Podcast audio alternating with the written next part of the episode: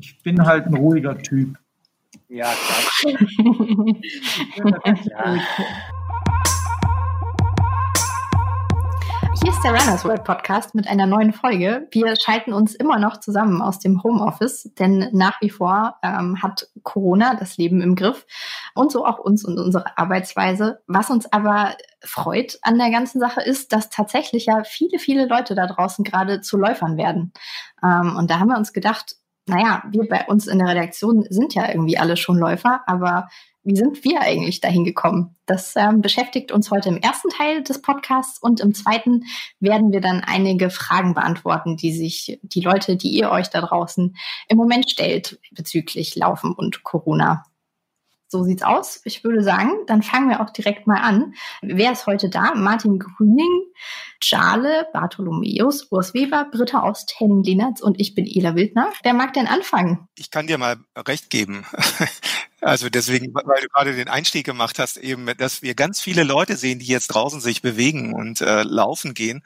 Und ich habe auch gerade so den Eindruck, es ist so eine Aufbruchsstimmung bei vielen, die zum ersten Mal laufen gehen. Und ähm, ich fühle das gerade so mit dem Herzen irgendwie mit, weil es mir ähnlich geht, ganz anders als bei meinem Laufeinstieg. Also momentan bin ich dankbar und glücklich über jeden Lauf, den ich mache. Und ich habe auch bei ganz vielen Leuten, die sich jetzt so bewegen, den Eindruck, die müssen einfach raus, müssen sich bewegen, müssen sich irgendwie die Aggression abbauen oder den Bewegungsdrang abbauen und haben einfach nur das Bedürfnis, laufen zu gehen. Und das finde ich so, das bringt uns so zurück zu den Ursprüngen. Ähm, laufen ist einfach eine pure Bewegungslust und die einfachste Form, äh, sich draußen an der frischen Luft zu betätigen und sich dann am Ende danach wirklich richtig gut zu fühlen fühlen. Und äh, ja, weil du eben fragtest, also mein Laufeinstieg war eigentlich ganz anders. Ich habe so einen tatsächlich ganz klassischen leichtathletischen Laufeinstieg gehabt. Äh, bin als Jugendlicher schon viele Wettkämpfe gelaufen, viel auf der Bahn gelaufen und habe so Waldläufe gemacht und so Abendläufe und sowas, also Abendwettkämpfe, Straßenläufe. Und das war äh, tatsächlich sehr, sehr leistungsorientiert und ich bin so über diese leichtathletische Schiene reingekommen. Aber wie gesagt, jetzt so diese Qualität des Laufens erschließt sich in den jetzigen Zeiten einfach nochmal ganz neu. Ich glaube, bei Martin war das ähnlich. Martin ist, glaube ich, auch so ein tatsächlich leichtathletischer Läufer gewesen, ne? Ja, ich wollte mich eigentlich zurückhalten mit meiner äh, Geschichte zum Laufeinstieg, weil die ist mir immer ein bisschen peinlich.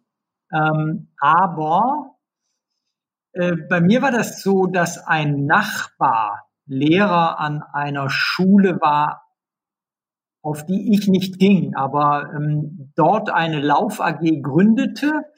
Und diese Lauf AG bestand, wie er mir eines Abends im Vorgarten erzählte. Ich war damals zwölf oder dreizehn, gerade beginnend mit der Pubertät. Mir also erzählte, diese Lauf AG besteht nur aus Mädchen. Und ähm, Daraufhin sagte ich, dann braucht ihr denn da vielleicht auch einen Jungen, der mitlaufen kann? Das war so der, der Anfang des, der, der Zeit, wo ich mich begann, dann auch mal für Mädchen zu interessieren. Und das war eigentlich so die Initialzündung für mich, dass der sagte, da gibt es eine, eine Lauf-AG, die nur aus Mädchen besteht. Also habe ich auch angefangen zu laufen, um so meinen ersten Kontakt mit dem anderen Geschlecht irgendwie zu pflegen. Das ist super. Wir sitzen jetzt seit ein paar Jahren gemeinsam im Büro und von der Geschichte habe ich noch nie in meinem Leben gehört. Das ist super. Ist aber tatsächlich so, also der, der, der, dieser Lehrer und Nachbar hieß Michael Bienefeld, der hat das ganz, ganz toll damals gemacht. Der hat ähm, uns wirklich mit diesem recht simplen Sport in äh, den Jahren angefixt, in denen viele andere äh, lieber zu Hause auf dem Sofa gesessen haben weil er einfach neben dem Laufen noch dieses Gesellschaftliche unheimlich gepflegt hat. Und das äh, hat mich damals total begeistert. Also wir haben eher so von den Feten, hieß das damals, am Samstag mit dem mit der Laufgruppe gelebt als von den Läufen unter der Woche. Aber das war so das, was mich wirklich äh, allen Ernstes zum Laufen gebracht hat. Und dann ging es natürlich sehr schnell in die Richtung, wie Urs erzählt hat. Dann kam so dieses, dieses Leichtathletische dazu, dieser Wettkampfcharakter. Und irgendwann habe ich dann festgestellt, ich kann auch gut laufen. Ja, dann hat sich das so ein bisschen verselbstständigt. Aber das Initial, die Initialzündung war tatsächlich die, die Lauf AG von Michael Bienefeld. Und hat's dir was gebracht? Also hast du da eine Frau gefunden?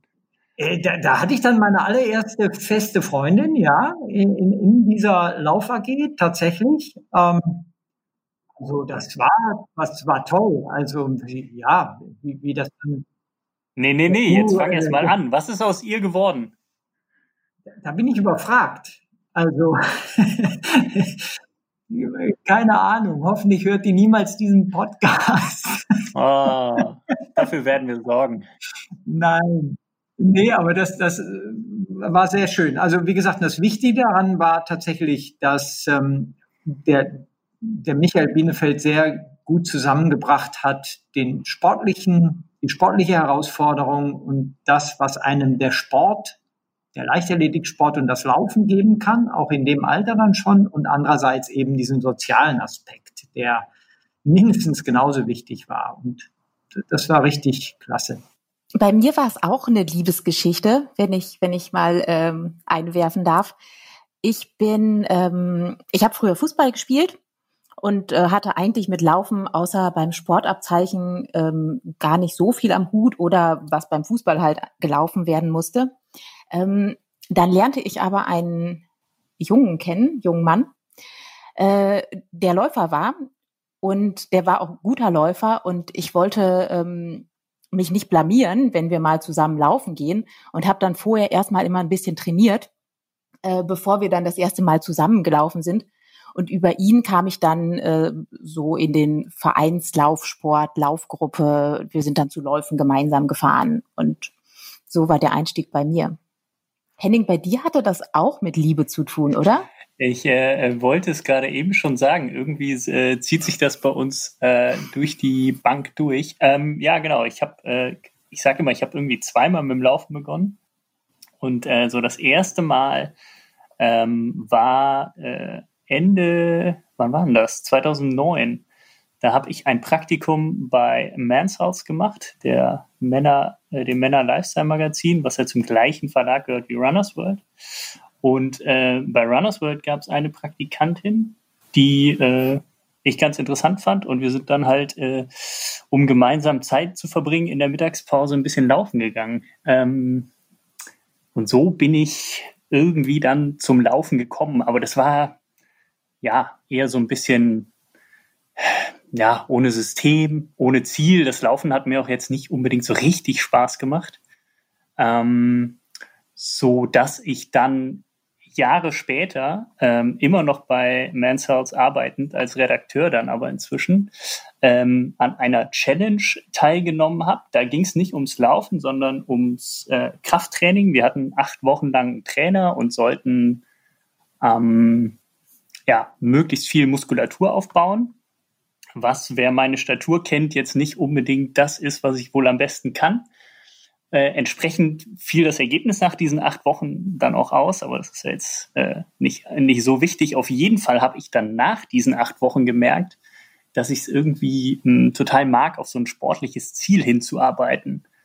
Und ähm, damit das Laufen dann doch ein bisschen mehr Spaß gemacht hat als das Krafttraining, ja, habe ich dann äh, für mich entschieden, okay, ich laufe jetzt mal so einen Marathon und habe Martin gefragt. Äh, wie gesagt, ich war damals noch nicht bei noch nicht bei Runners World und auf jeden Fall hatte ich dann äh, mir überlegt, okay, ich laufe mal einen Marathon, äh, einfach ähm, weil ich keine Ahnung vom Laufen hatte und annahm, wenn man läuft, dann läuft man auch Marathon. Hm, das ist so, ja, einfach, das gehört dazu, das ist total natürlich. Bin ich eben zu Martin und habe gefragt, hey, äh, äh, schreib mir mal einen Plan für einen Marathon. Das hat Martin dann getan. Wir sind äh, äh, zusammen trainieren gegangen und äh, ein Jahr später dann auch in Frankfurt zusammen den Marathon gelaufen. Und ich glaube, es gab schon mal eine Podcast-Folge, wo du erzählt hast, wie es mir dabei ging. Aber das äh, müssen wir hier nicht nochmal erwähnen. Ja, aber so wurde ich quasi. Laufen war dann übertrieben. Wer kichert denn da? Wir sind gegangen am Schluss. ja, du hast recht, alter Mann. Aber ähm, es war trotzdem toll. Ich bin dabei geblieben. Also ähm, habe mich davon nicht äh, kleinkriegen lassen, dass dieser Marathon echt äh, deutlich länger dauerte als geplant, deutlich härter war als geplant. Ähm, ja, und irgendwas hat mir dann auch in der Zwischenzeit äh, das Laufen dann doch äh, irgendwie hat es mir dann doch Spaß gemacht. Und ähm, gut, bin ja nach wie vor dabei. Jana, ja. hat es bei dir auch was mit einer Liebesgeschichte zu tun? Ähm, naja, außer der Liebe zum Laufen äh, nicht. Ähm, aber bei, auch bei mir war es der klassische Weg über äh, ja, Kinderleichtathletik und ein Nachbar hat auch eine Rolle gespielt, muss ich sagen. Also das war, ich habe damals Ballett gemacht und ähm, der Vater meiner Nachbarin, also auch mein Nachbar dann, ähm, der war beim TUSAM Essen ähm, und da gab es eine Kinderleichtathletikgruppe, die ein äh, Probetraining für Kinder äh, angeboten hat. Und da hat meine Nachbarin mich gefragt, ob ich nicht mitkommen möchte. Und dann bin ich mitgegangen und ähm, ich glaube, eine Woche später habe ich mich vom Ballett abgemeldet und wollte nur noch Leichtathletik machen. Das war allerdings mehr so Laufen, Springen, Werfen, also der, der Klassiker, der Dreikampf. Ähm, aber ich bin von dem Zeitpunkt an immer gerne gelaufen. Ähm, also ich habe das Einlaufen dann schon geliebt oder dann im Winter die Waldlaufserien. Und irgendwann, ich glaube, da war ich dann 13, 14, da gab es einen gerade frisch gebackenen, fertigen Sportstudenten, äh, der ich glaube, das war so. Der wurde dann von der äh, Stadt Essen angestellt für zwei Jahre, um äh, ja Lauftalente in Essen so zusammenzusuchen bei Schulläufen oder in Vereinen. Und der hat mich dann angesprochen, ob ich nicht in diese Laufgruppe kommen möchte. Also ich durfte in meinem Verein bleiben, aber ähm, ich musste mich dann so ein bisschen entscheiden, möchte ich noch Dreikampf weitermachen oder nur laufen. Und ähm, ja, dann habe ich mich fürs Laufen entschieden und bin bis heute sehr dankbar dafür. Und ähm, der hat auch so wie das bei Martin damals war, ähm, uns allen in der Gruppe nicht nur das, das Laufen und das richtige Training näher gebracht, sondern auch den sozialen Aspekt. Also für mich waren die ersten Jahre Laufen wie Teamsport. Also wir waren so eine äh, geile Gruppe. Es hat, wir haben immer gelacht beim Ein- und Auslaufen, dann hat, also dazwischen hart trainiert, aber ähm, hatte mit sehr viel Spaß zu tun, auch die Trainingslager und ähm, ja, genau. Ich bin 800 Meter gelaufen, muss ich dazu sagen. Also so richtig kurz und knackig, was ich mir überhaupt gar nicht mehr vorstellen kann. Ähm, und ähm, dann, als ich ähm, 17, 18, 19 irgendwie so um den Dreh war, habe ich dann aber auch so ja die Liebe zum langen Laufen entdeckt und auch das weg vom Wettkampf, mehr einfach für mich, ohne so großen Druck, sag ich mal. Also Druck klingt immer so negativ. Ich habe das eigentlich nie negativ äh, empfunden, sondern ich habe das so wie Henning das auch erzählt hat, total geliebt, ein Ziel zu haben, darauf hin zu trainieren, das durchzuziehen. Und es hat mich immer super stolz gemacht und zufrieden. Und ähm, aber ich habe dann auch diese Genussseite ähm, kennengelernt. Also dann auch mal, weiß ich, zwei Tage mal nicht zu laufen oder auch mal im Urlaub gar nicht zu laufen und ja, dann einfach frei nach Schnauze, sage ich jetzt einfach mal, mal irgendwie zehn Kilometer mal 20 und ähm, ja, auch ich bin bis heute dabei geblieben. Und Ela? Ja, also ich war eigentlich schon immer mehr so der Spaßläufer. Ich weiß nicht, ich war, ich war als Kind mal im Leichtathletikverein und habe dann irgendwie gemerkt, so Richtung Leistungssport, das ist nicht mein Ding. Und dann bin ich aber während der Schulzeit eigentlich bis zum Abi weiter immer nachmittags einfach laufen gegangen, weil ich Laufen toll fand und weil ich irgendwie immer zu viel Energie hatte nach dem langen Sitzen in der Schule. Und ja, habe das, hab das sehr genossen, dabei so frei zu sein und dann ähm, dass ich jetzt wirklich mal bei so, so Veranstaltungen, also in Anführungszeichen Wettkämpfe dann ja für mich teilgenommen habe. Das kam so ein bisschen durch meinen Onkel, der irgendwie auch gar nicht, eigentlich gar nicht so der Läufer ist, aber dann den Lolzlauf in Bad Hersfeld, weiß nicht, ob den jemand kennt, ähm, irgendwie jahrelang gesehen hatte und da laufen die Leute auch immer so lustig verkleidet und mit Fackeln und bla bla bla und dann meinte er so, ach komm Ela, wir müssen da mal mitmachen. Und dann, ja, haben wir da halt mitgemacht und haben einen 10-Kilometer-Lauf gemacht und irgendwie hat mir das dann mehr Spaß gemacht als ihm. Und ich weiß nicht, es war, waren so bescheuerte Sachen wie, oh, ich habe das irgendwie echt gar nicht drauf, da aus diesen blöden Plastikbechern zu trinken. Wir müssen das mal üben. Und so war ich dann irgendwie ein bisschen, bisschen angefixt und habe dann gesagt, so, ach, so ein Halbmarathon, das wäre schon auch mal was irgendwie als Ziel. Und ja, so solche Ziele setze ich mir dann schon. Und ja, so, so war das. Also keine spektakuläre Liebesgeschichte. Ich meine, wir, wir, wir sind ja natürlich mit, mit unseren äh, Laufeinstiegsgeschichten kaum repräsentativ. Der Großteil der Läuferinnen und Läufer da draußen, die beginnen ja mit dem Laufen äh, erst mit 30, 40, wenn sie so beginnen, sich darauf zu besinnen, was Gesundheit ausmacht. Also die Männer laufen gegen meistens einen kleinen Bauch an, äh, alle gemeinsam, die dann beginnen, Frauen wie Männer gegen den Stress und für die Figur und für die Gesundheit. Wir, wir sind da ja jetzt mit unseren Geschichten gar nicht so, wie gesagt, so stehen gar nicht so unbedingt stellvertretend für die, die unsere Marke Rannersfeld kennen. Was natürlich nahe liegt, wenn man dann seine Profession, wie wir in dem Sport sogar findet, dann ist man in der Regel Lebensläufer und lange dabei und hat viel Erfahrung und von daher sind wir, glaube ich, schon das, was unsere, unsere Laufeinstiegsgeschichte angeht, ein bisschen eigen. Ne? Äh, ich denke, es ist echt, ähm, es wird tatsächlich, wie Urs ganz am Anfang gesagt hat, es wird viele, viele geben, die wirklich jetzt in dieser Corona-Krise mit dem Laufen begonnen haben und darin und, und den Laufeinstieg auf ewig damit auch verbinden werden. Und das äh, wird so ein bisschen vielleicht auch deren Laufgeschichte prägen. Also das, das finde ich eigentlich äh, ziemlich, ziemlich interessant. Und äh, ich habe jetzt auch schon, worauf ich hinaus will, ich habe jetzt auch schon zwei Leute in meinem direkten Umfeld, die immer gesagt haben, äh, auch wieder aus der Nachbarschaft, die immer gesagt haben, oh, Laufen ist doch langweilig. Die habe ich jetzt also tatsächlich in den letzten zwei Wochen dabei ertappt, wie sie dann auch begonnen haben zu laufen. Nachts still und heimlich sind sich rausgeschlichen. Äh, bei, bei, bei der einen ist es tatsächlich so, äh, die ist ganz rot geworden, als ich gesagt habe, oh, äh, Laufen ist doch nicht so langweilig. Die hatte aber natürlich auch, ähm, ja, die, die, die war auch stark genug zu sagen, jo, hätte ich nie gedacht, muss ich zugeben. Äh, ist ein guter Sport, ähm, lege ich jetzt mit los. Ähm, und werde ich bestimmt auch dabei bleiben, weil die sehe ich jetzt jeden zweiten Tag, dass sie laufen geht. Also es ist schon irgendwie, das ist schon, schon ziemlich ungewöhnlich, glaube ich, für viele, dass sie jetzt damit begonnen haben. Martin, ich finde das eines der ganz, ganz mutmachenden Zeichen, was es in diesen Tagen gerade gibt. Also gerade wo wir äh, alle so äh, nervlich strapaziert werden und uns in so vielen Dingen im Lebensalltag umf umpolen müssen und neu einstellen müssen.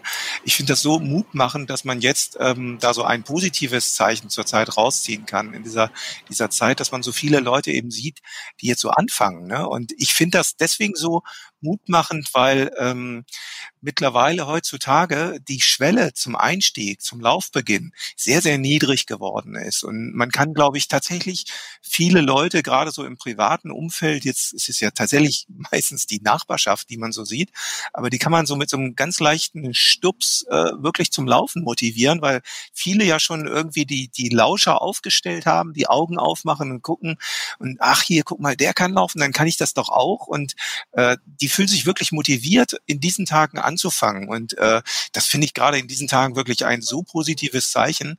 Ähm, das ist ganz, ganz wichtig zu nehmen. Und irgendwie finde ich das auch für mich eine Motivation, ähm, wie bei dir auch, Martin, dass man den Leuten dann sagt, hey, komm doch mal mit, mach einfach mal eine Runde mit. Ich habe das tatsächlich auch schon gemacht und dann dieses, dieses Niederschwellige, einfach mal so 15 Minuten mit jemandem zu joggen, im Abwechslung dann mit, äh, mit gehen. Und wenn die Leute dann merken, wie einfach das ist, dann kann das tatsächlich etwas sein, wo jetzt die Grundlage geschaffen wird für, für eine Zukunft, wo man sich dann äh, gesünder äh, äh bewegt oder mehr auf die Gesundheit achtet. Denn ich meine, das sieht man ja im Umfeld auch gerade oder das geht ja auch durch die Medien.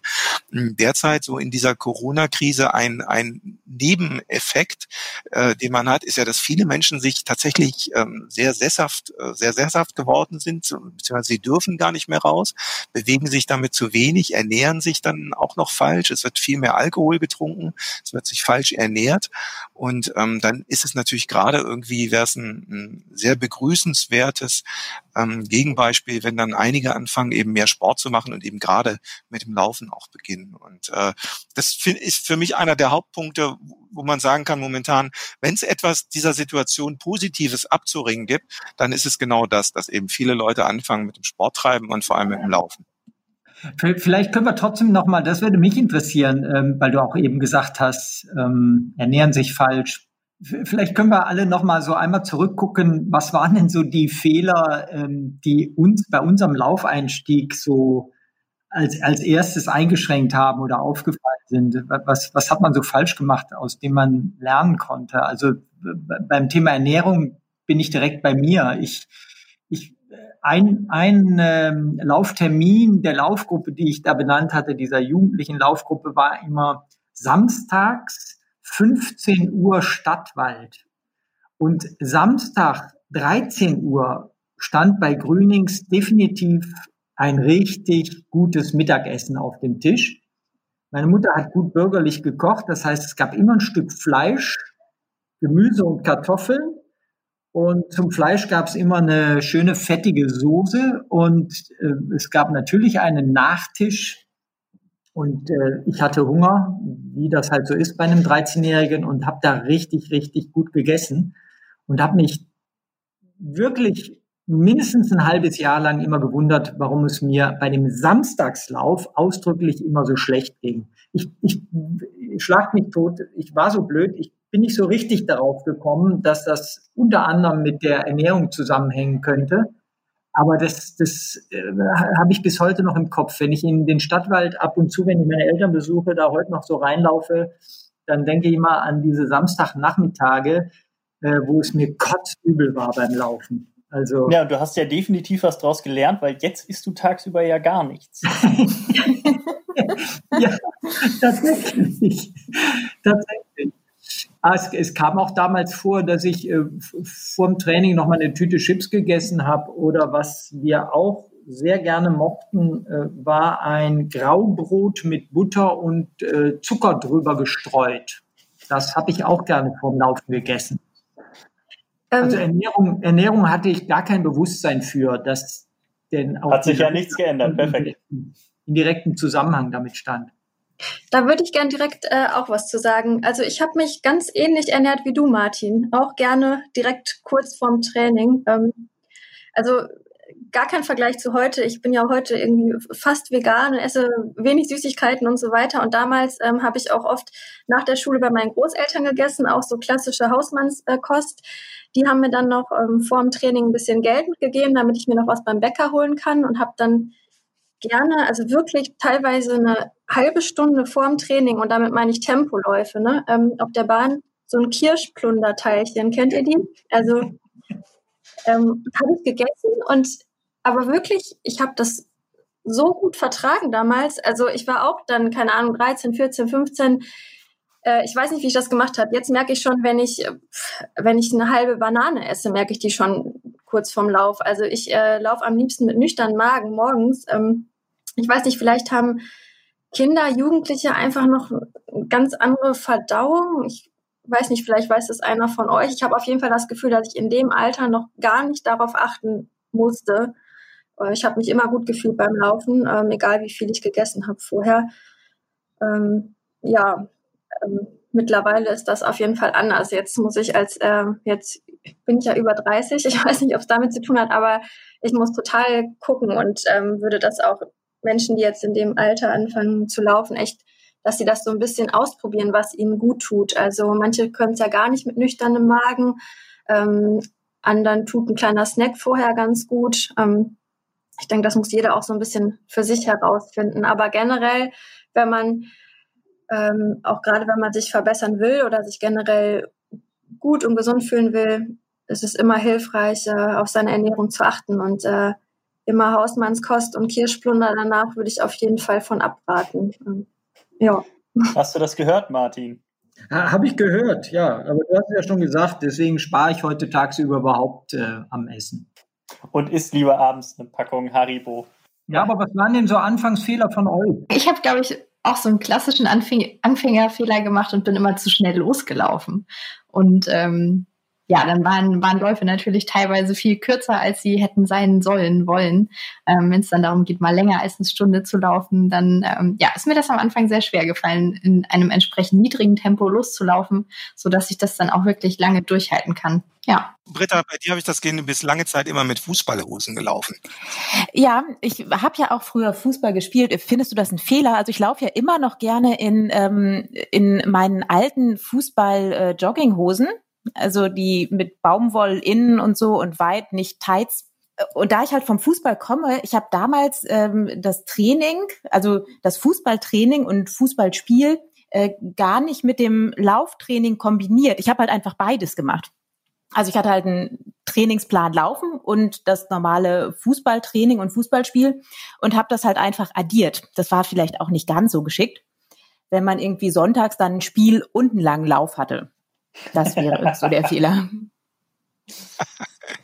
Ich kann, ich habe so ein ähnlich, so eine, so eine ganz witzige Story. Bei mir war es ausgerechnet bei mir war es tatsächlich die Ausrüstung. Also äh, mal ein Beispiel zu nennen. Ich bin anfangs immer äh, tatsächlich mit Baumwollsocken gelaufen, ähm, einfach aus mangelndem Wissen, gar nicht mal irgendwie, weil es keine anderen Produkte gab, aber es waren so, äh, ich hatte in dem Laufverein, wo ich war, da waren so ein paar alte Laufcampen irgendwie, denen man dann auch alles geglaubt hat.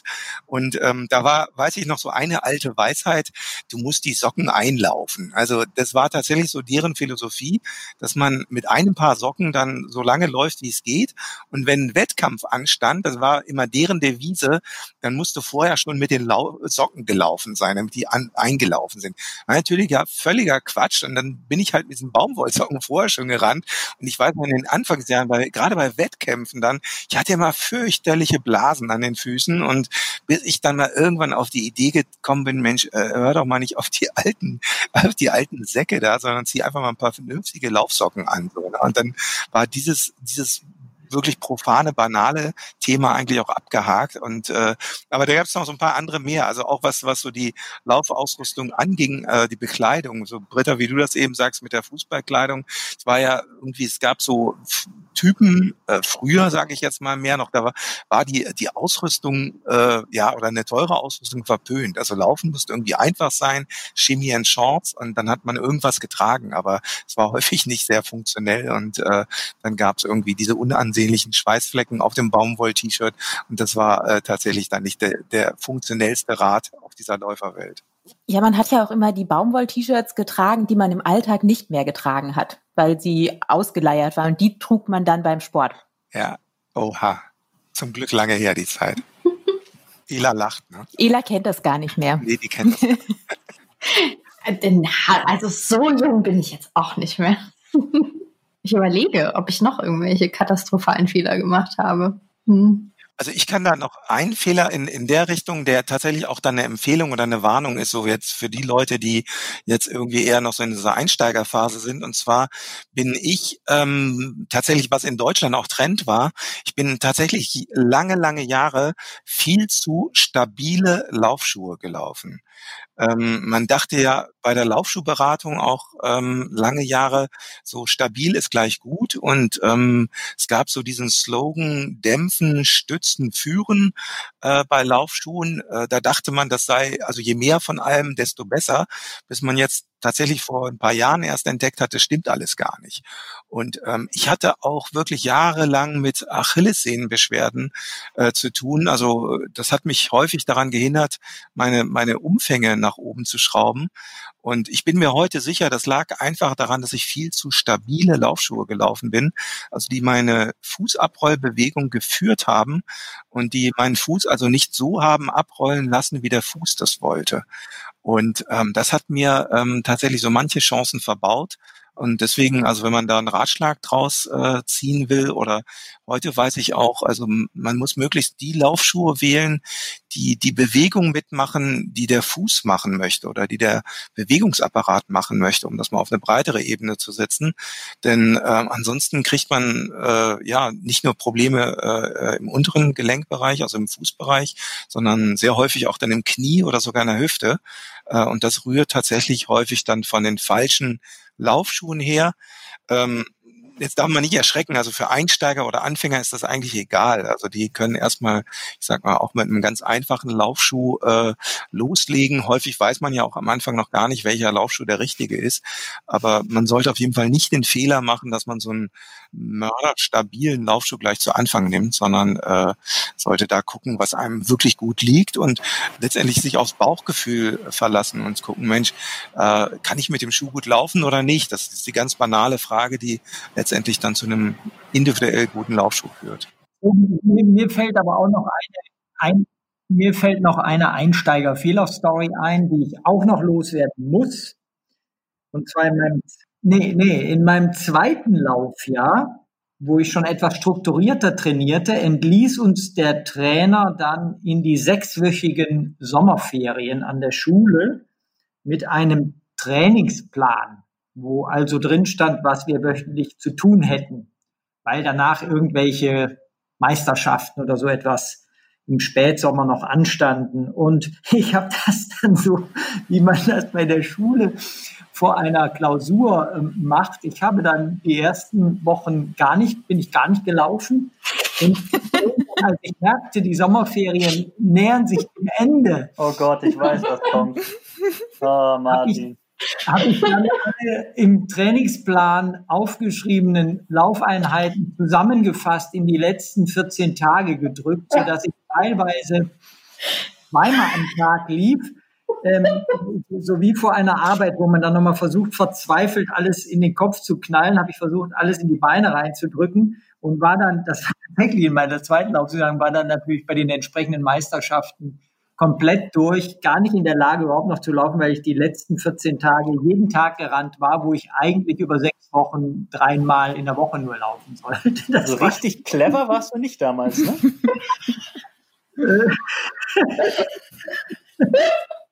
Aber das ist vielleicht ganz, ganz gut gar keine Ahnung von Trainingssystematik. Also das ist so ein bisschen so wie, das gibt's ja heute auch noch, dass wir auf ähm, Menschen treffen, die uns anschreiben und sagen, ähm, ja, ich habe den Trainingsplan, den Sie da online gestellt hatten, erfüllt. Ich mache halt alles nicht an äh, Dienstag, Donnerstag und Samstag, sondern ich mache das, weil ich sonst keine Zeit habe, beim Freitag, Samstag, Sonntag. Und dass das nicht dasselbe ist, dass es jemanden durchaus überfordern kann, wenn man keine Ruhetage macht, das lernen die dann auch erst. Musste ich auch lernen, ja. Ja, bei mir war es ja so der Klassiker, dass ich ähm, was, was, dass ich halt direkt mit einem Marathon einsteigen wollte. Also ähm, und eigentlich vor, im Vorhinein noch gar nicht ausreichend lange gelaufen bin und ausreichend trainiert habe, um das, was ich, um überhaupt Marathon zu laufen und das, was ich im Marathon dann laufen wollte, vernünftig zu meistern. Also da habe ich mich, glaube ich, so ein bisschen übernommen.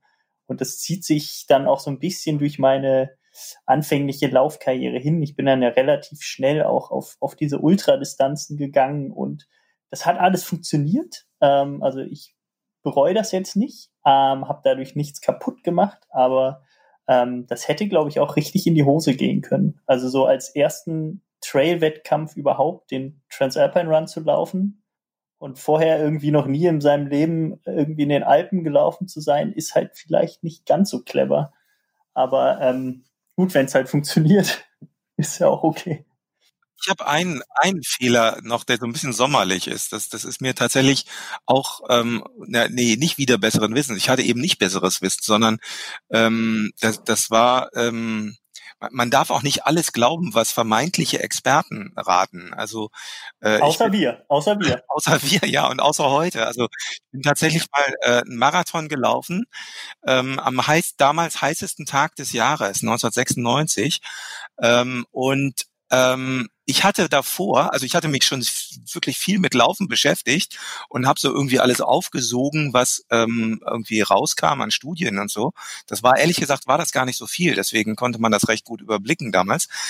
Ähm, und eine dieser Studien, die war gerade erschienen, da hatte irgendein, ich glaube, ein kanadischer Forscher war das oder so, äh, hat rausgefunden, ähm, sei absolut ähm, widersinnig und hat das so behauptet, dann sich ähm, beim Laufen mit Wasser zu kühlen. Also auf keinen Fall im Sommer irgendwie Wasser über den Kopf zu gießen oder über die Arme oder Schwamm zu benutzen, dann äh, man würde irgendwie den Kreislauf damit zu sehr schockieren. Also dann bin ich an diesem heißesten Tag des Jahres Marathon gelaufen, bin in der Sonne gebraten und ähm, habe aber es, äh, es vermieden, mich irgendwie abzukühlen. Und dann irgendwie Jahre später dachte ich dann, meine Güte, warst du blöd. Also so so so ein Schwachsinn zu glauben dann auch noch, nur weil es von irgendeinem Institut kam, das war so echt lächerlich. Da habe ich mich fast so ein bisschen über mich selbst nicht nur geärgert, sondern geschämt. Aber zum Glück ist der Mensch ja lernfähig und auch der Läufer. Ja, zum Glück. Genau, da gibt's ja auch immer wieder die Frage, wie viel darf ich laufen, wie darf ich das Tempo erhöhen? Und ich äh, ähm, wollte noch mal kurz Bezug zu Hennings Fehler nehmen mit den großen Zielen direkt am Anfang. Das ist ja eigentlich gerade ganz gut in der aktuellen Phase, dass man überhaupt nicht weiß, wann wieder Wettkämpfe stattfinden oder auch genau, wofür man sich überhaupt anmelden kann. Und ich glaube, das nimmt äh, so Charakteren wie Henning, sag ich mal, so ein bisschen ähm, den Druck weg, einfach mal anzufangen und dann wir müssen eh alle gucken, wann wir uns für den nächsten Wettkampf anmelden. Und alle haben vielleicht auch jetzt Zeit, sich wirklich mal ganz in Ruhe mit dem Thema Laufen zu befassen. Das, äh, ja, das finde ich eigentlich äh, ganz gut in der aktuellen Phase. Alle, die jetzt mit dem Laufen anfangen, ähm, ähm, müssen sich erstmal gar nicht irgendwo für anmelden, sondern können erstmal Schritt für Schritt ähm, loslegen. Im, Im, Moment ist es natürlich so, dass die, die anfangen, die fangen an, weil ihnen die Decke auf den Kopf fällt, weil sie einen Bewegungsdrang haben weil sie keinen anderen Sport ausüben können, weil Schwimmbäder geschlossen sind, weil Sportplätze geschlossen sind, weil Teamsport nicht möglich ist. Deswegen fangen die an zu laufen. Und Wettkampfziele dominieren deren Einstieg jetzt vermutlich gar nicht. Und äh, ich glaube, da ist es jetzt an uns, ähm, diese Menschen gut zu beraten, wie sie das richtige Maß finden dass sie etwas tatsächlich für ihre Gesundheit tun, dass sie etwas gegen den Stress tun, dass sie etwas gegen das Übergewicht tun. Ähm, und ich glaube, der, der beste Tipp dafür ist immer, ähm, das Laufen muss, nachdem man gelaufen ist, ähm, so gewesen sein, dass man Lust hat, am nächsten Tag wieder laufen zu gehen. Also man darf sich nicht überfordert haben. Man darf nicht außer Atem gekommen sein und man muss tatsächlich so das Gefühl haben, boah, morgen könnte ich wieder laufen. Hört sich banal an, aber ist, glaube ich, der wichtigste Tipp. Aber wir sprechen jetzt, oder du sprichst von Laufeinsteigern. Ich rede jetzt von Laufeinsteigern, genau. Nie, nicht, dass hier jemand meint, er darf nicht außer Atem sein beim Laufen. Aber bei den Laufeinsteigern, selbst wenn sie dann am nächsten Tag schon wieder Lust aufs Laufen haben, sollten sie sich doch auch mal einen Ruhetag gönnen. Unbedingt. Für einen, Ein was? Was ist das? Für einen vernünftigen Laufeinstieg ähm, macht es durchaus Sinn, maximal zwei bis, ja, vielleicht dreimal in der Woche zu laufen, aber auf keinen Fall öfters. Und wenn man sich zwischendurch noch bewegen möchte, kann man ja auch dann etwas spazieren gehen. Ja, und ich würde die Empfehlung sogar auch mal umdrehen, denn ähm, momentan haben wir ja in der jetzigen Corona-Situation so das Phänomen, ähm, also in den Städten gibt es ungefähr die Hälfte aller Haushalte sind Single-Haushalte. Da gibt es viele, die sich langweilen oder die zu Hause rumhocken. Ähm, dann gibt es aber eben ganz viele Familien, ähm, wo eher das umgekehrte Problem ist, ähm, dass man irgendwie mit unter lauter Aufgaben nicht weiß, wo man anfangen soll und was man lassen soll. Und da finde ich es eine ganz wichtige Empfehlung in diesen Zeiten, sich diesen Freiraum zum Laufen wirklich einzuplanen und äh, fest äh, in der Familie oder im, im Partnerverbund zu sagen, so pass auf, morgen teilen wir uns den Tag so ein, dass ich eben dann ein Zeitfenster von einer Stunde wo ähm, mal die Kinder zu Hause bleiben und von einem betreut werden. Und der andere kann dann mal eine Stunde laufen gehen und kann mal irgendwie Stress abbauen oder sich einfach bewegen. Ich glaube, das ist ein ganz wichtiges Zeichen. Man muss man wirklich äh, viele dazu ermahnen, dass man sich diese Freiräume schafft, dass man, ähm, egal was man zu tun hat, egal welche Verpflichtungen man hat, dass man, so wie Martin das eben sagt, zwei oder dreimal die Woche zumindest es schafft, dann für eine Stunde rauszugehen, sich zu bewegen.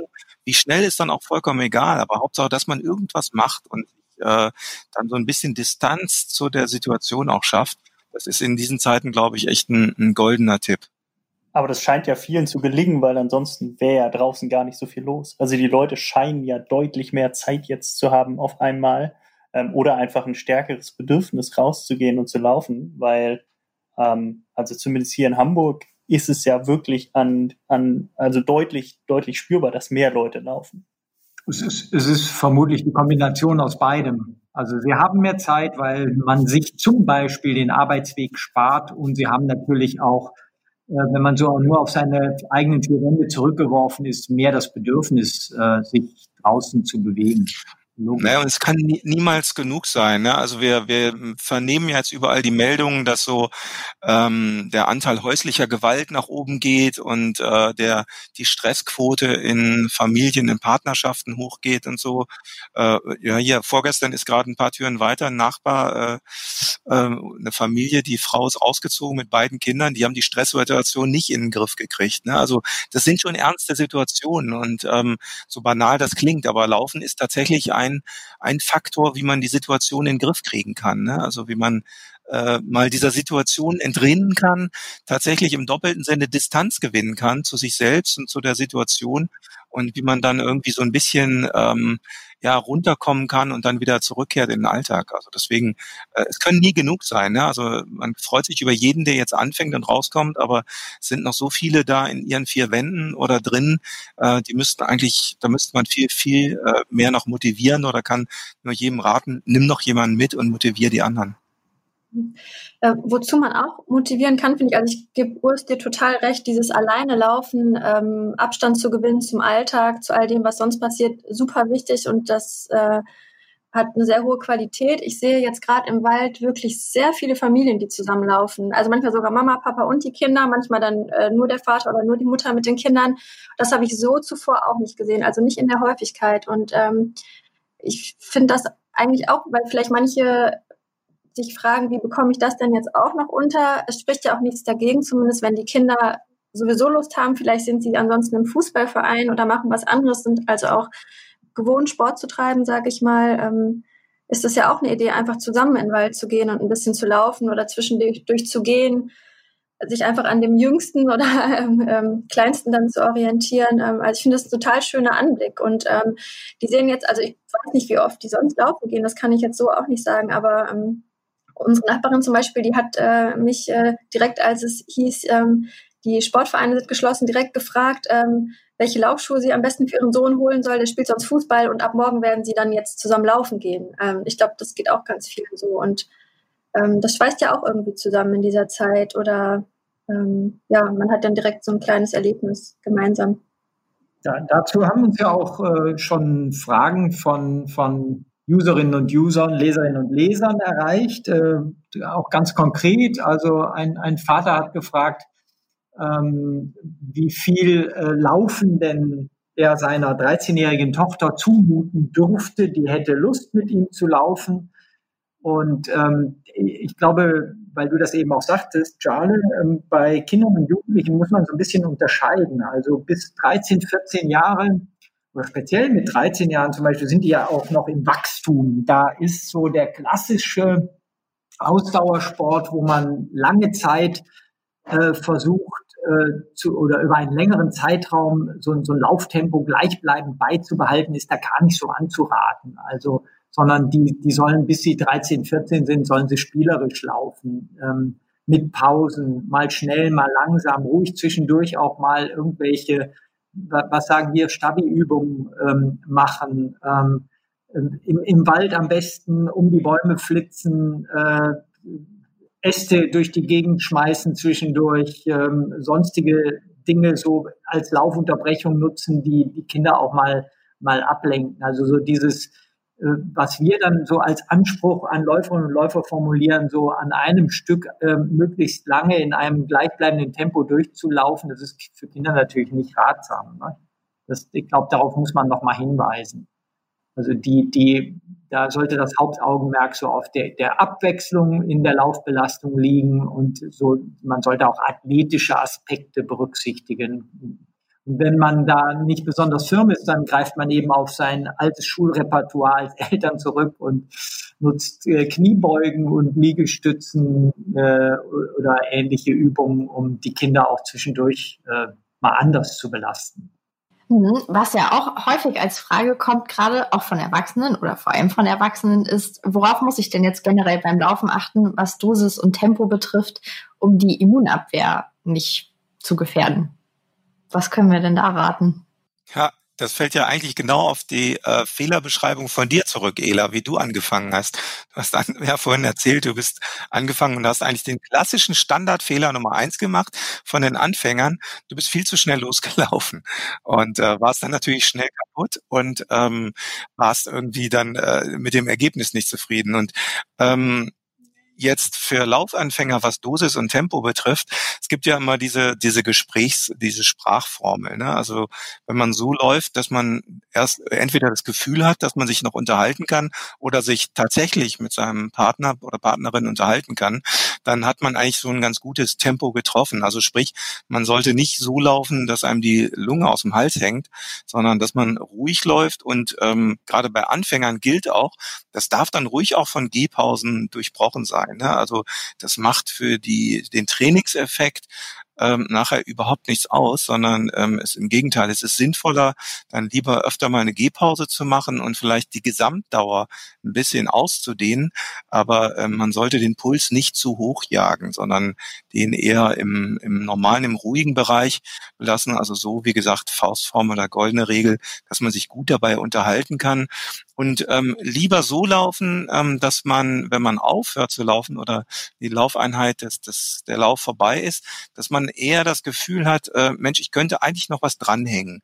Das ist gerade für Anfänger wichtig. Also sich nicht ausbelasten, nicht so lange laufen, dass man völlig kaputt ist, sondern lieber so laufen, dass man sagt, oh wow, das war gut und vielleicht laufe ich morgen wieder oder ich fühle mich so, dass ich morgen wieder laufen könnte. Ähm, dann hat man eher so den Punkt getroffen.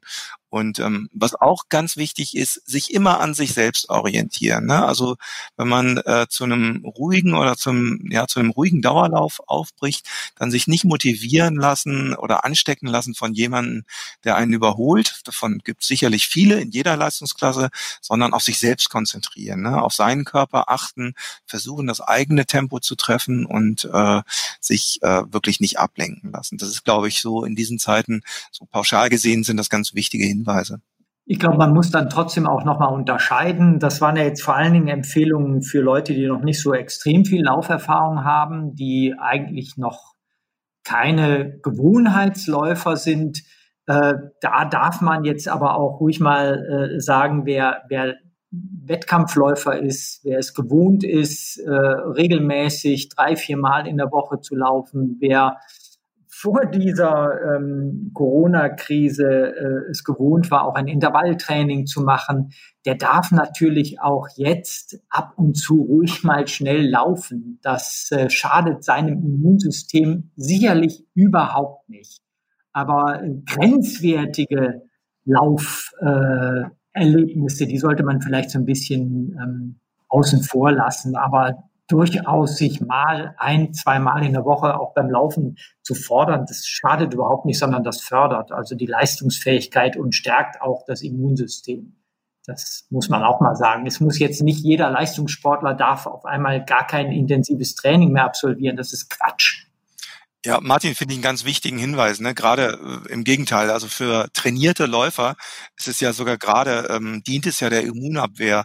Ähm, das ist ja sozusagen der gesunde Stresstest des Körpers. Ne? Der Körper gewöhnt sich an höhere Schwellen und ist dann fähiger, äh, immun äh, im Immunsystem und in der Immunabwehr. Also das macht ja gerade einen gut trainierten Körper aus. Und deswegen ist also gerade mal ein Tempotraining oder so, so eher förderlich. Ne? Es ist natürlich hier jetzt nicht die Rede von einem Marathonlauf. Danach hat man so dieses Open-Window-Phänomen, dass man dann anfällig ist für äh, irgendwelche Viren oder so. Aber davon reden wir ja nicht, sondern wir reden vom normalen trainierten Läufer, der also ähm, drei, vier Mal in der Woche läuft und der dann gerade ähm, dieses Training eben aufrechterhalten soll, wenn er gesund ist. Henning, wie hältst du es denn? Du bist doch unser leistungsstärkster und ambitioniertester. Machst du in der Woche auch mal ein intensives Training? Ähm, ja, also ich habe jetzt letztlich ganz normal weiter trainiert. Also was die, was die Umfänge angeht der intensiven Trainingseinheiten, habe ich ein bisschen runtergefahren. Also ich habe jetzt beispielsweise nicht mehr äh, Tempoläufe im Bereich, also jetzt für die Marathonvorbereitung von 10 mal 2000 Meter beispielsweise gemacht, sondern äh, eher ein lockeres äh, Fahrtspiel oder kürzere Intervalle. Ähm, aber ich trainiere schon weiter. Weil, aber das, ähm, das war ja vermutlich eher dem geschuldet, dass du keine Wettkampfziele aktuell hast. Genau, mhm. weil das Wettkampfziel rückte außer Ferne, aber um sich, um mich fit zu halten weiterhin, ähm, sowohl körperlich als auch läuferisch, ähm, laufe ich halt weiter ähm, mit einem, ich sag jetzt mal, etwas reduzierten, weniger intensiven Training. Ähm, aber ich muss auch sagen, es macht mir einfach zu viel Spaß und es ist da auch genau das Gleiche wie bei allen anderen, die jetzt vielleicht mit dem Laufen anfangen, weil ihnen die Decke auf den Kopf fällt. Ähm, für mich ist es ja auch ähm, eine, eine extreme und ungewohnte Situation, den ganzen Tag zu Hause zu sein. Und dann ist das Laufen natürlich auch einfach eine willkommene Abwechslung. Es ist ja nicht nur dieses äh, Laufen aus Leistungsgründen, äh, sondern auch der Wunsch zu laufen. Also ich liebe das ja inzwischen wirklich, was ich da tue. Ähm, und von daher, ähm, ja, muss ich auch raus. Also ich fände es ganz, ganz schlimm, wenn wir nicht mehr raus dürften, um zu laufen. Und ich glaube auch, dass es negativ und schädlich wäre, ähm, wenn wir das nicht mehr dürften. Von daher ist die Entwicklung gerade, dass ganz viele rausgehen und ähm, bei meist sehr gutem Wetter in den letzten Wochen rausgehen, die Sonne genießen, sich ein bisschen bewegen, glaube ich, äh, förderlich in jeglicher Hinsicht. Apropos den ganzen Tag zu Hause, eine Frage, die wir auch bekommen haben, war im Homeoffice, morgens, mittags oder abends laufen. Was ist das Beste? Wie haltet ihr es? Also ich bin ja. Mittags. Ich bin ja Morgensläufer, muss ich sagen. Ich glaube aber, es ist total.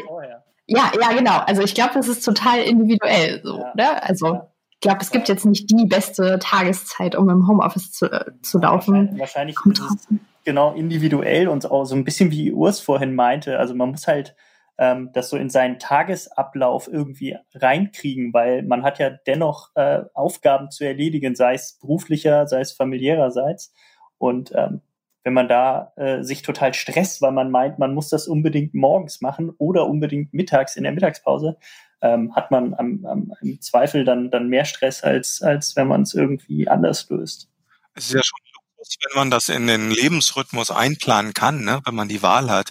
Also und wenn man das dann kein, seinem Biorhythmus sozusagen anpassen kann, das ist ja schon Luxus, wenn man die Wahl hat und das dann wirklich ähm, ja biorhythmisch angepasst machen kann. Also es gibt halt die die Morgenmuffel, die laufen lieber abends und äh, dann die Mittagsläufer, die laufen lieber, äh, weil sie dann mittags nochmal so ein High kriegen. Und ähm, was wir ja auch ähm, jetzt so in der Office-Situation, ob jetzt im Homeoffice oder im, im, in der Redaktion gesehen haben, ganz viel hängt auch tatsächlich von der Gewöhnung ab. Ne? Also ähm, wer äh, das einfach mal eine Form eine Woche lang ausprobiert, ähm, der wird sich sehr schnell auch daran gewöhnen können. Ne? Also deswegen geht's hier nicht nur um das Beste oder das Schlechtere, sondern ist eben so eine individuelle Be äh, äh Frage und eine individuelle Beantwortung. Ähm, und äh, ja, Henning, wie du sagst, oder was ich auch vorher schon sagte, ähm, wichtig ist, dass man es tatsächlich auch in, wie, wie andere Dinge auch des täglichen Alltags in den Tagesablauf dann tatsächlich einplant und das Laufen wirklich wichtig nimmt, äh, im, im Sinne der, äh, äh der, des Familienzusammenseins oder des, des persönlichen Ablaufs auch und, und des Wochenablaufs, dass man also am Ende der Woche sagen kann, so, wow, das war eine gute Woche, ich bin halt dreimal zum Laufen gekommen oder entsprechend mehr. Es ist teilweise ja mittags oder nachmittags auch relativ voll, gerade an den beliebten Laufstrecken. Deswegen finde ich es immer ganz schön, äh, entweder früh morgens oder abends so zum Sonnenuntergang zu laufen, weil einfach die ähm, Strecken dann ein bisschen leerer sind und man da einfach ein bisschen entspannter laufen kann, vor allem wenn man das Kontaktverbot ja immer beachtet und auch wirklich im Abstand immer an Leuten vorbeiläuft. Das spielt auch auf eine andere Frage an, die uns tatsächlich online jetzt auch erreichte, ne? ähm, wo die Befürchtung zum Vorschein kam, dass das, sich, das Virus, der Corona-Virus ähm, sich beim Vorbeilaufen im Ausatmen überträgt. Und ähm, ich meine, da können wir ja eigentlich nur das wiederholen, was, was so an allgemeinen Warnungen gilt. Ne? Also Abstand halten. Ähm, das, das Laufen ist auf keinen Fall ja eine größere Gefährdung als eine andere Alltagssituation. Ähm, aber ähm, weil du das sagst, Britta, wenn man sich die Zeiten oder die Orte sucht, wo weniger äh, draußen los ist, dann hat man dieses Problem natürlich schon umgangen, beziehungsweise hat nicht so den Stress dann beim Laufen. Ne? Denn man, man sollte tatsächlich das ja wirklich zurzeit immer beachten, dass man eben genügend Abstand hat dann zu den Mitmenschen oder auch zu den Mitläufer. Ähm, und dann hat man beim Laufen keineswegs eine, irgendwie größere Gefährdung, äh, äh, sondern ähm, kann eben ganz unbedenklich laufen gehen. Aber äh, wenn man eben den Menschen einfach aus dem Weg geht, hat man das Problem weniger. Ne? Also der jetzt ja so viel zitierte Virologe Drosten scheint ja selbst ein Läufer zu sein und hat ähm, dazu ausdrücklich auch nochmal einen Kommentar abgegeben und hat gesagt, äh, bei der Bewegung an der frischen Luft, also draußen, ähm, ist auf jeden Fall die Gefahr sehr, sehr, sehr viel geringer, dass man äh, diesen Virus überträgt als in geschlossenen Räumen. Also das sollte man unbedingt auch beim Sport im Freien bedenken. Und wenn dann mal jemand äh, nicht in kurzen, kurzer Millisekunde nicht die 1,5 Meter Abstand hat beim Vorbeilaufen oder Vorbeiradeln, dann äh, braucht man nicht Sorge zu haben, dass dadurch die Infektionsgefahr extrem viel höher ist. Das hat er ausdrücklich nochmal gesagt. Also ja, es macht Sinn, wie ihr schon gesagt habt, da auch Abstand zu halten, aber ähm, draußen ist es nochmal eine ganz, ganz andere, eine sehr viel ungefährlichere Situation der Übertragung, als wenn man eben in einer, in einem geschlossenen Raum ist oder in einer Bahn oder so etwas.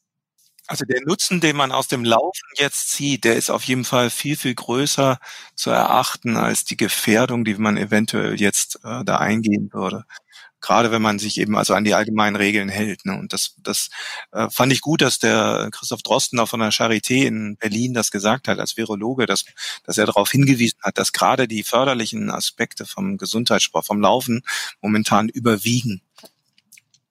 Ja, ich habe das ja auch am Wochenende ähm, in meinen Communities rausposaunt. Ich habe gesagt, äh, also es bleibt dabei, dass extrem viel mehr Menschen an Bewegungsarmut und den Folgen sterben weiterhin als an jedem Virus. Ähm, das ist einfach Fakt. Apropos Zeit, die man jetzt mehr hat. Ähm, jemand fragte auch, ich habe mehr Zeit als je zuvor zum Laufen. Wie viel mehr darf ich aber laufen?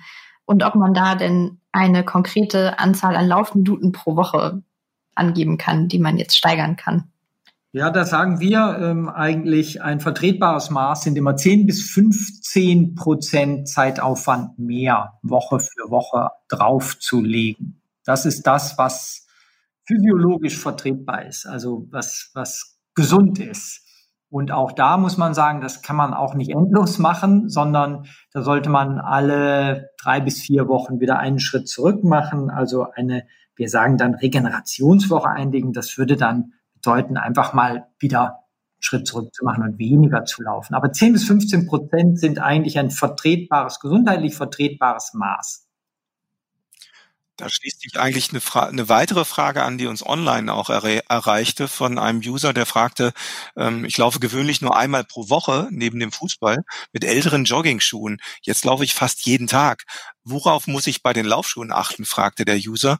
Und ähm, da ist eigentlich genau die Antwort, äh, die, die Martin eben schon gab, erstmal äh, zu beherzigen. Und zwar, wenn man vorher nur einmal pro Woche gelaufen ist und jetzt jeden Tag, dann ist das ganz schön gefährlich. Also da riskiert man, egal welche Laufschuhe man hat, tatsächlich äh, eine Überlastungserscheinung, also eine Verletzung. Ähm, man muss den Körper langsam dran gewöhnen. Und äh, diese 10 bis 15 Prozent, die Martin genannt hat, sind ja ein, ein Erfahrungswert über Jahrzehnte. Ähm, man muss den Körper daran langsam gewöhnen. Man man kann nicht von 0 auf 100 starten. Also deswegen wäre da eher der Rat, wenn man vorher einmal die Woche gelaufen ist, danach daneben vielleicht zweimal Fußball gespielt hat, dann kann man jetzt halt vielleicht auch dreimal die Woche laufen gehen, aber sollte dann nicht jeden Tag laufen. Und ähm, dann zu den Laufschuhen nochmal, was wir auch vorhin schon erwähnten. Hm, Laufschuhe sind anders als Fußballschuhe. Ein Fußballschuh, der muss richtig spack sitzen, eng sitzen. Da kommt es aufs Ballgefühl an, aufs, aufs, äh, ähm, auf den direkten Kontakt. Da ist ein Laufschuh anders. Ein Laufschuh ähm, muss komfortabel sitzen und muss Komfort bieten beim, beim Laufen. Und ähm, da ist es dann eben auch unerheblich, ob man damit jeden Tag läuft oder, oder seltener. Was sicherlich eine, eine strittige Frage ist, ist, ähm, die auch kam, warum soll ich mich eigentlich, warum darf ich mich eigentlich nicht ins Auto setzen, in die Berge fahren, um da zu laufen? Ähm, das kann man ja analog auch durchaus äh, als Frage formulieren, warum darf ich mich nicht ins Auto setzen, an die See fahren und da laufen? Wer, wer, woher kommt das? Also, also in Bayern, in Bayern, schwer für Touristen, aber wieso nicht in die Berge? Bitte? Wieso? Also ich weiß, dass Schleswig-Holstein gesperrt ist für Touristen, aber wer sagt, dass man nicht in die Berge fahren darf? Das sagt äh, tatsächlich ähm, der, der bayerische Ministerpräsident.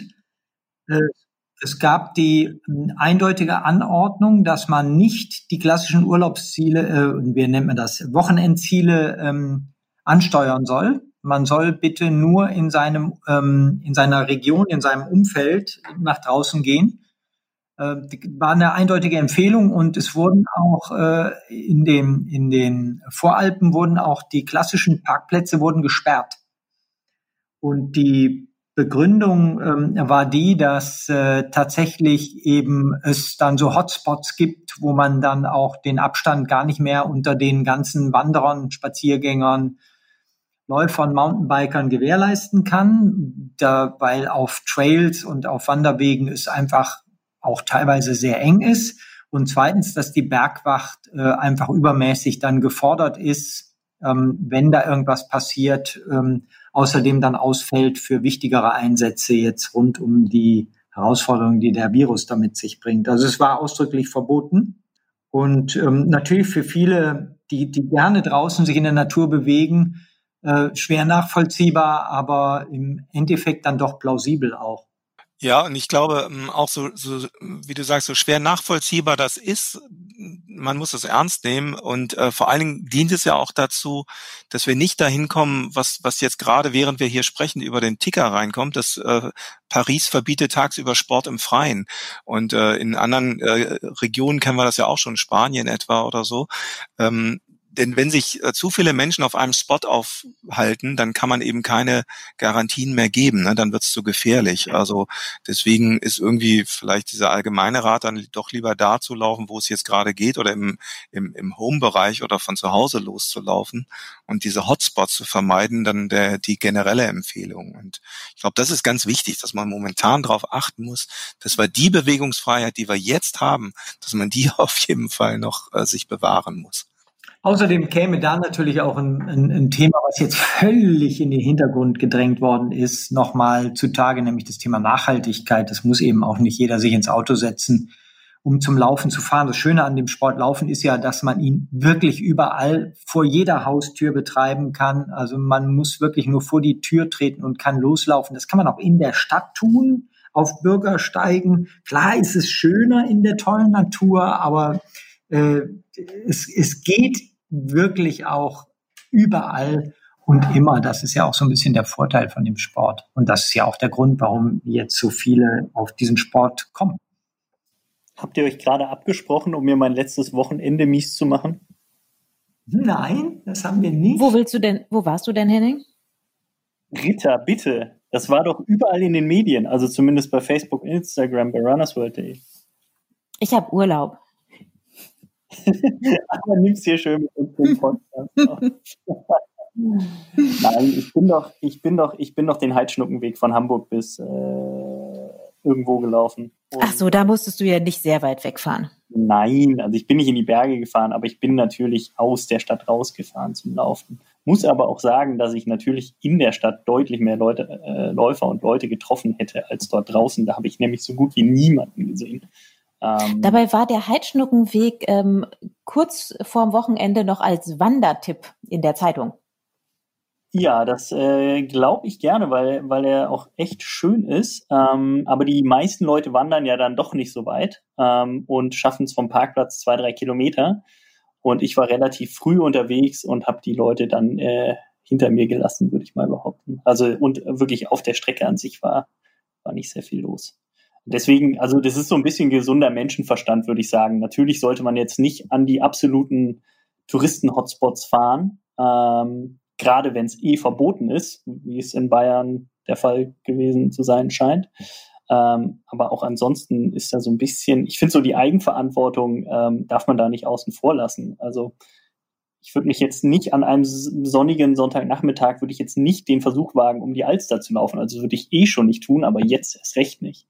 Ähm, und ich glaube, da gibt es überall in Deutschland so ein paar Strecken oder auf der Welt ein paar Strecken, die man jetzt dann besser als Läufer meiden sollte und ähm, ja, vielleicht etwas, wer etwas weniger schön ist als äh, die bekannte Alsterrunde.